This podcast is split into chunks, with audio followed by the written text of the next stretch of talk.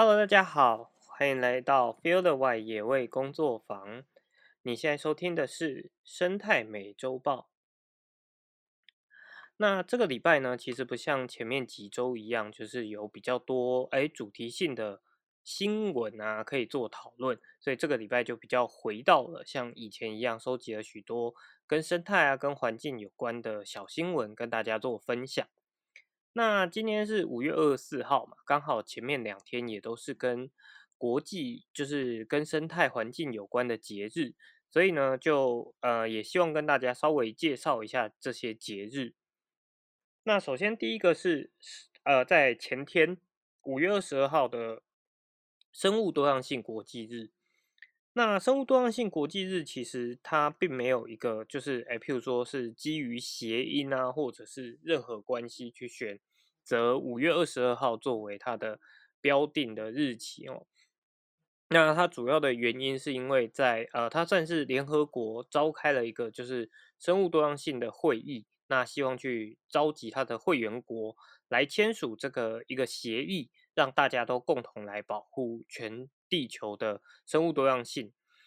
然后，呃，原本签订的条约啊是在十二月二十九号生效，所以在一九九四年的时候，会议中就有建议说，哎，把这个合约生效的日子啊奠定为国际生物多样性日。可到二零零一年的时候，就发现说，哎，十二月好像已经有。太多的节日存在了，所以呢，就把它呃，就是重新再决议，把它改为每年的五月二十二号。那生物多样性日虽然说是一个国际上的日子，很多的不管是呃各国的跟环境跟生态有关的粉丝专业啊，什么都会大肆进驻。那当然，每一年呃联合国也都会因为这就是为了这个生物多样性日去。定定一个主题，可是对我个人而言，我会觉得，哎，好像你相对你没有这么关注这个议题的人呢，其实反而对于这个节日并不会有太大的呃影响啊。那不过还是希望说，哎，大家可以认识说，哎，有这样的节日，那未来就是假设有这样的节日的时候，也可以多去做一些推广，让大家知道说，其实。不管不只是台湾，不只是哎喜欢生态的人，整个联合国其实大家都知道说，生物多样性是一个相当重要的一个呃议题啊，所以大家就可以共同的努力维护我们的环境。好，在第二个节日啊，就是昨天，昨天其实也是世界乌龟日，它其实正式的名称叫做世界龟鳖日啊，就是不管是乌龟啊，还是呃，就是。这一类的，就是龟鳖科的动物啊，它都就是帮它设立了这样子的一个呃世界日。不过这样的世界日其实就是让大家去提高大家对它的关注啦。那所以这边也简单的希望简单可以跟大家稍微介绍一下，哎，台湾到底有哪些乌龟啊？那当然海龟的部分，因为海龟它比较没有一个呃界限的界限的划分，所以其实。台湾会出现海龟种类也非常的多，那我们就先介绍就是台湾原生的，就是呃淡水龟，因为台湾其实也没有所谓的陆龟啦，台湾的乌龟都比较偏向所谓的泽龟，沼泽的泽，就是它会生活在诶有水域的地方，可是它在陆域环境其实也是可以生活的。那台湾原生的淡水龟呢，总共有四种哦，包含了斑龟。财官龟，财是呃，其实就是棺材反过来写的财官龟。那还有石蛇龟跟金龟。那金龟跟财官龟还有石蛇龟都是二级保育类野生动物，也就是说，只有呃斑龟是相对来讲比较数量相对多一点点的。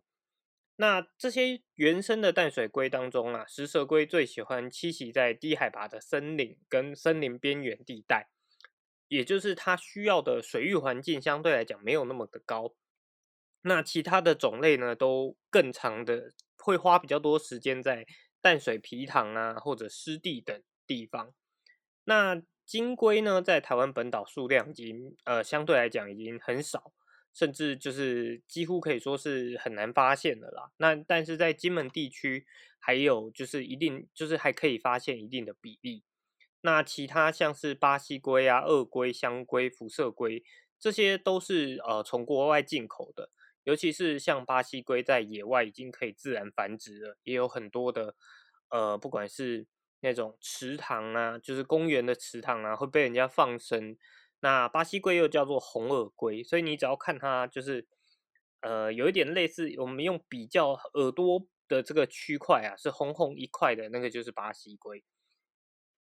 那所以也希望大家可以哎花一点时间，就是在昨天这样世界乌龟日，我们可以稍微知道一下。其实台湾还是有它原生的乌龟，就是存在。那也希望大家就是一样，呃，聊到这个宠物龟的这个议题啊，就希望大家还是要好好的养宠物，不要弃养好，再来下面一则新闻呢，又跟宠物一样是有关系的。这则新闻呢是在礼拜天的时候发布的。新竹在二十一号的时候，有民众通报在新丰的砍头溪发现了一只又像狗又像猪的不明庞大生物在溪底游泳，所以就通报了一九九九前来诱捕。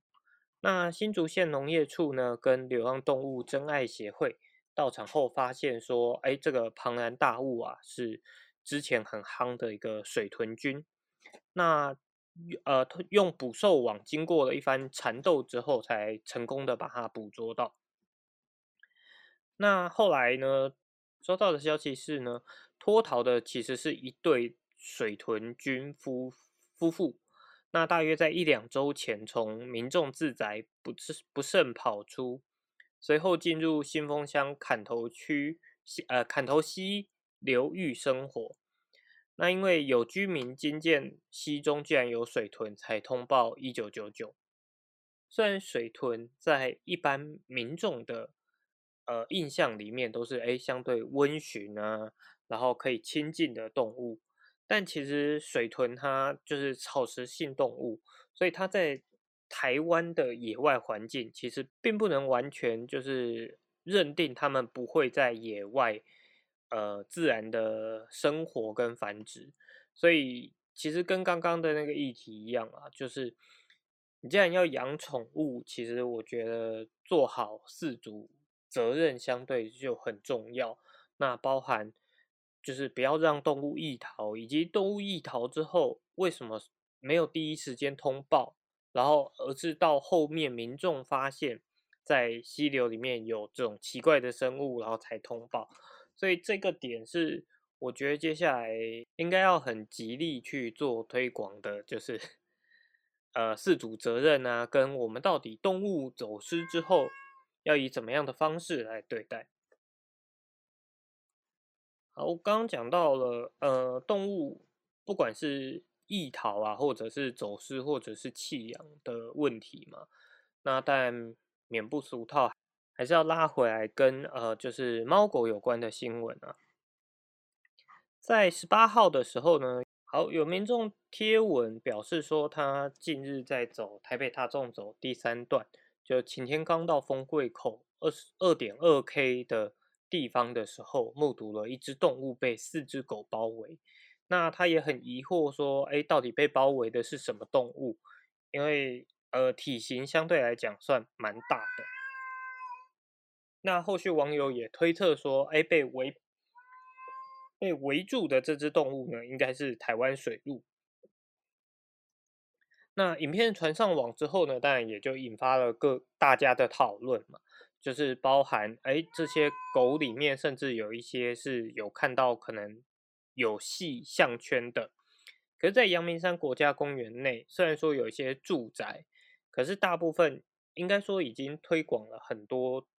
呃，很长时间的，就是希望大家饲主就是犬只不要放养，所以在国家公园内里面就有动物被呃这样子被流游荡犬只给侵扰，所以也引发了就是很多的讨论啊。那当然，这个新闻出来之后，也引发了另外一个讨论，就是阳明山国家公园到底有没有呃水路这件事情。其实阳明山国家公园的水路啊，有八成的几率也是从养鹿场，就是以前有一段时间台湾很盛行，就是养鹿去呃，就是收收鹿茸啊这些的养殖行为。可是当这个产业开始没落之后，有一些鹿只就被呃直接的弃置出来，所以在阳明山，它也就是自己慢慢的又在这里形成了一个族群。那这些水鹿，因为它其实是从养殖业出来的，所以它到底应该要算，就是它到底是不是台湾原生种，也是一个需要研究的议题啊。那不过相对来讲，就是目前这些鹿只在阳明山国家公园也还没有发，就是发现有造成了比较严重的，不管是植物的。呃，破坏呀这些问题，那所以目前一般都还是把它当做是就是阳明山国家内的野生动物。而这个议题同时其实也牵涉到了不只是犬只、犬猫不要弃养，其实包含所有的动物，包含像养殖业，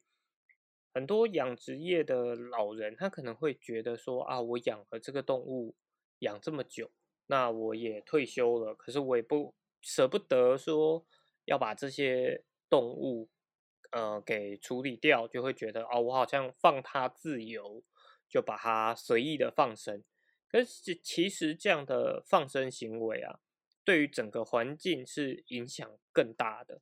因为你毕竟不是，呃，不是从野外，就是这些，我们虽然说叫台湾水鹿。可是它到底是不是单纯的水鹿？因为在养鹿界里面，甚至为了要让鹿茸长得更好或者速度更快，它其实也还有经过一些培育。所以这些鹿到底，嗯，虽然这样讲也有一点奇怪，就是你说可能要看它血统纯不纯正啊这些问题，但是。假设我们先不探讨这些水鹿到底是不是原本野外的水鹿，我们还是就拉回到，就是任何人类饲养的动物，就是我们一开始是基于某些目的来饲养这些动物，那都不应该随意的再把它呃丢丢回野外环境，或者是丢到一个你觉得相对自然的环境，然后就觉得你好像是还给它自由。因为这样的自由，也许会造成其他原本就在这边生活的动物的困扰。好，那再来分享的新闻呢，是跟相对就跟旅游啊、生态旅游比较有关啊。位于嘉义县阿里山乡的水漾森林呢，景致优美，所以一直是呃，不管是登山游客或者是新呃，就是大家在做旅游的时候，蛮常会去造访的一个地点。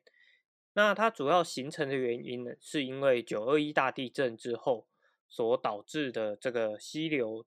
受阻、河道受阻，形成了堰塞湖。那湖中的树林长久泡水白化，所以就产生了一个比较梦幻的景象。那因为就是它也被大家就是。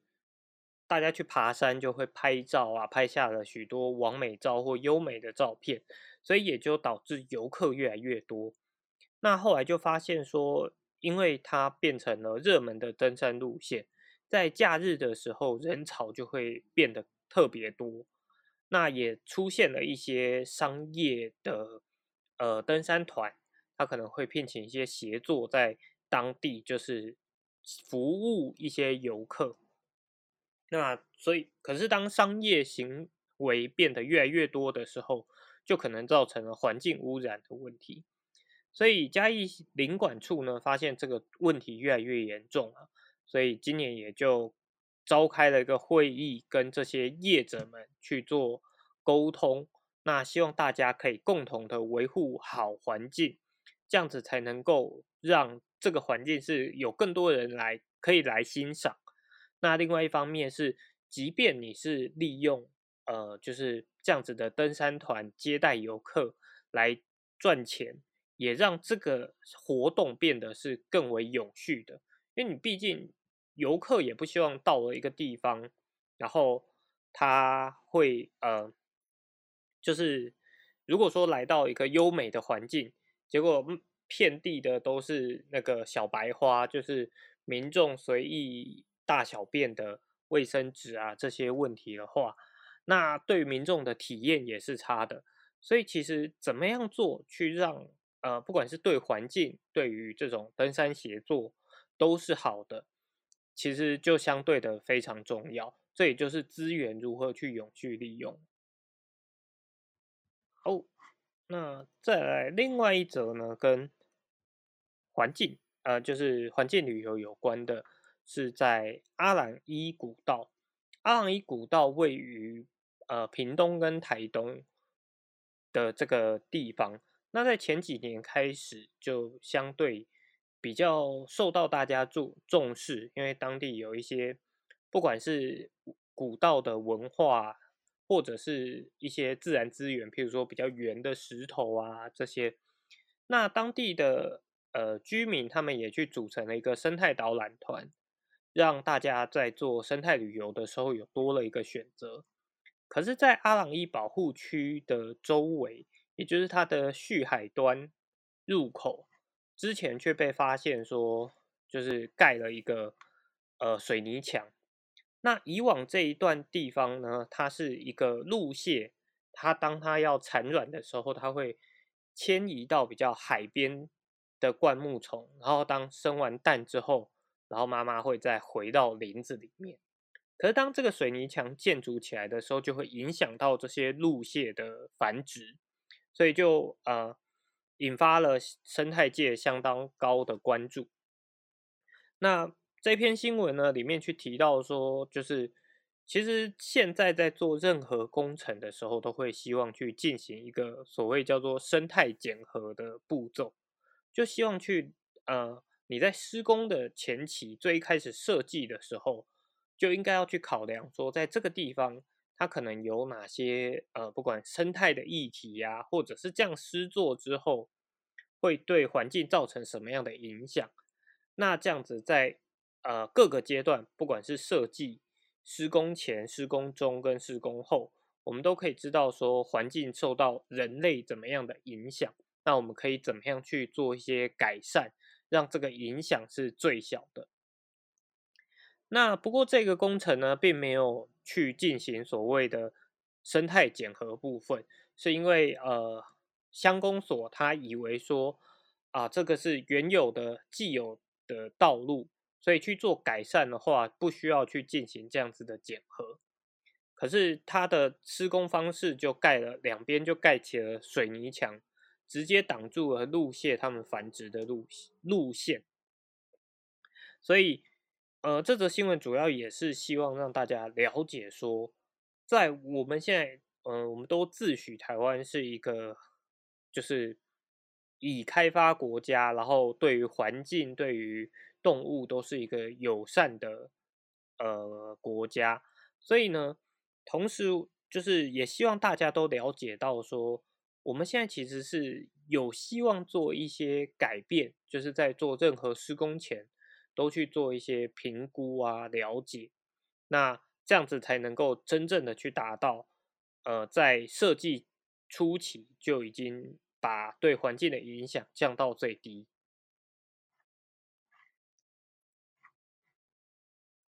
好，再来下面一则呢，其实也跟旅游有关啊。最近在妈祖啊，蓝眼泪大爆发，那所以也有当地的一个摄影师，他自己就是本来就很喜欢拍蓝眼泪。那呃，最近他就是贴出了照片，就是呃有名，就是等于是请了一个模特，然后身上有点类似披满了蓝光的画面。那蓝眼泪它其实是一种夜光虫，那当它受到就是侵扰的时候，它就会呃比较有发光。那所以就是这个摄影师他也。找了一些人，然后就是哎，将海水泼到他身上，然后在那个当下去记录下来，就可以拍到这个模特身上披着蓝眼泪的这种呃画面。那当然就有民众看到照片之后，就表示说：“哎，这这样子很有可能会对生态造成影响。”不过后来在访问了，就是专精海洋植物性浮游生物的，就是教授之后，教授其实表示说，这样子的惊扰对于呃夜光虫，就是对于蓝眼泪来讲，影响并不会到太大。因为基本上它在的环境就是在海边，所以这样子就是泼完之后，这些水还是会流回海里，所以影响其实不大。但是可能会造成的影响是，因为在这个区域就是都是比较靠港口啊，然后而且蓝眼泪它主要都是吃浮游植物啊、浮游生物，所以这样子的海水其实它的。呃，你要讲比较脏吗？或者是啊，因为它会富含有机质跟营养盐，所以也有可能会造成就是民众就这个模特他可能会呃过敏，或者是河口水里就是这种水质本来里面就比较多细菌，所以也有可能会导致呃感染啊这些问题存在。那当然就是在做好，呃，你说身上没有伤口啊这些情况之下，好像这样子做对于环境并不会有太大的影响。不过我这边自己啊，看完这则新闻，我自己的想法还是比较会偏向说，就是有必要吗？就是为了拍这样的一个照片，然后去做一个相对侵扰度比较大的。方式，那这样子的拍摄，其实它拍摄出来的也不像自然的照片，就是你拍摄到的也不是自然蓝眼泪它要呈现的的状态，然后反而是利用这个来进行艺术创作。那当然，艺术创作也没有错啦，可是对我来讲，我就会觉得它的必要性好像没有这么高。好。再来下面一则新闻呢，算是刚刚提到了，就是哎，我们现在其实大家的资资讯量越来越大，所以大家也都知道说，我们应该要爱护动物啊，遇到一些受伤的动物的时候，也都会很积极的想要抢救。但这篇新闻刚好搜寻到的时候，发现说，哎，确实民众在一般民众想要去救援动物的时候，反而可能会因为不够了解，反而导致了动物更加的紧张，然后反而甚至可能呃导致它过于紧迫而死亡。所以玉山国家公园的粉丝专业呢，在五月十一号就有哎稍微提出了一些他们遇到的状况，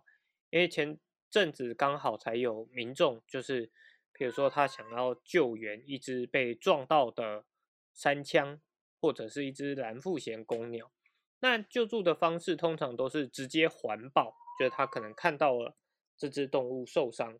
他就哎很紧张，就用不论是抱婴儿或者是抱呃自己宠物的那种方式去环抱这个动物，然后希望赶快把它送去就是动物医院救治之类的。可是因为野生动物它本来对于人类这种动物就是紧张的，所以在呃，就是玉山国家公园这个粉砖，其实他的建议还是第一时间最好你还是通报专业的人员，如果专业的人员有办法尽快的赶到现场，就由专业的人员来进行处理。那如果说哎，专业人员联络不上，或者是呃，就是动物的状况很紧急，那你在运送的过程中也要尽量的将。动物的头部去遮住，让它看不到环境的变化，也相对可以降低它们的紧张感。好，但是其实处理动物的过程中，真的还是有很多的小撇步。譬如说像鸟类的救援，你就不能用呃一般就是会通常都会建议用纸箱。你如果用一般在养鸟的那种，就是栅栏式的笼子啊，通常野生的鸟类它在里面会相对比较紧张，而且你又在移动的过程中，鸟可能会不断的把翅膀就是呃打开来啊，乱乱在里面乱冲乱撞，那翅膀的羽毛就可能会卡到这个栅栏，然后就可能会导致就是受更多的伤害。所以其实最好的状况还是第一时间先联络专业人员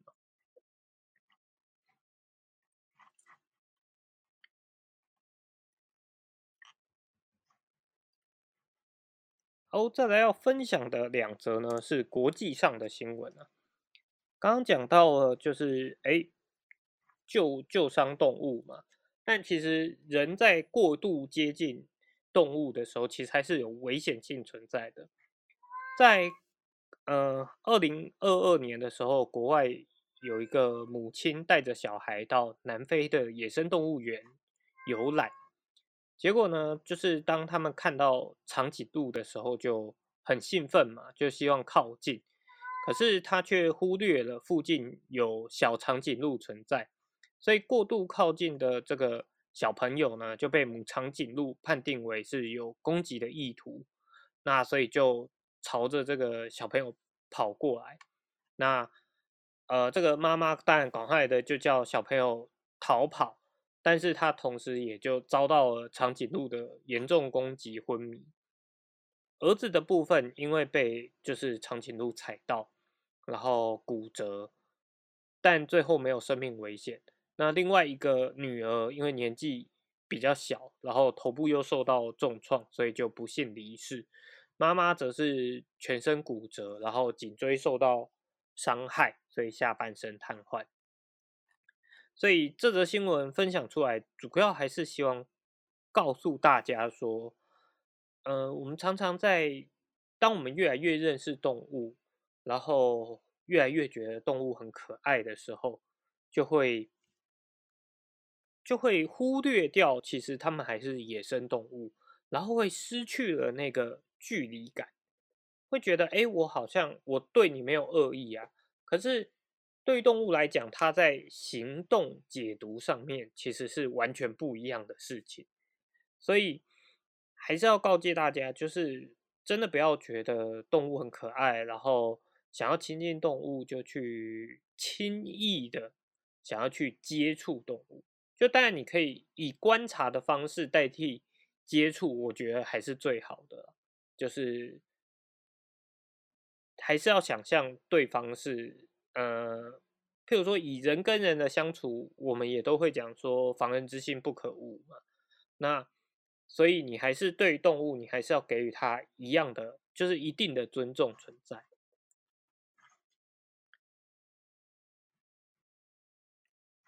好，再来这个礼拜的最后一则新闻呢，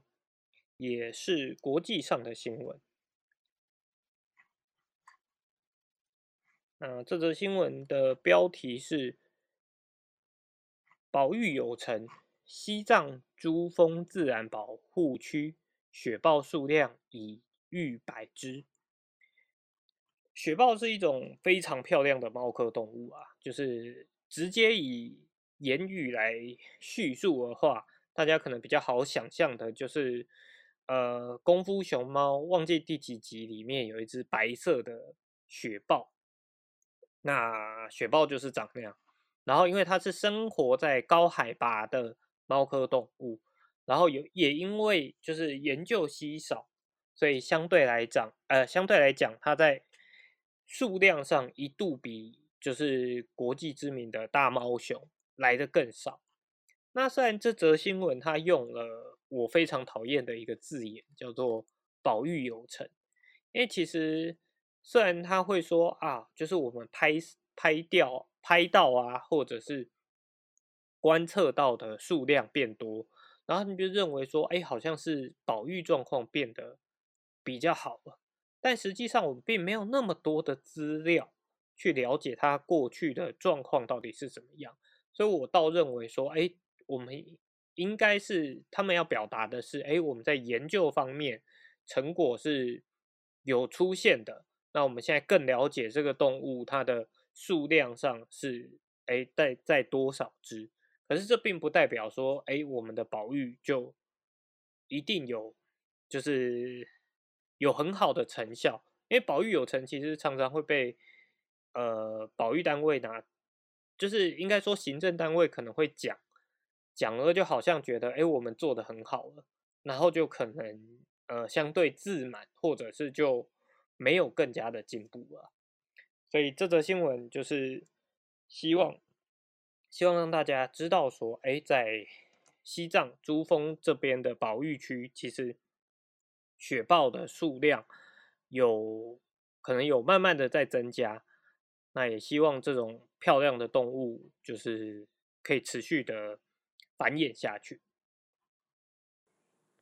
好，那这个礼拜的生态美洲豹呢，就到这边。喜欢我们的节目的话，欢迎追踪我们的 Podcast 频道。我们同时也有脸书的粉丝专业跟 Instagram，还有 YouTube 频道。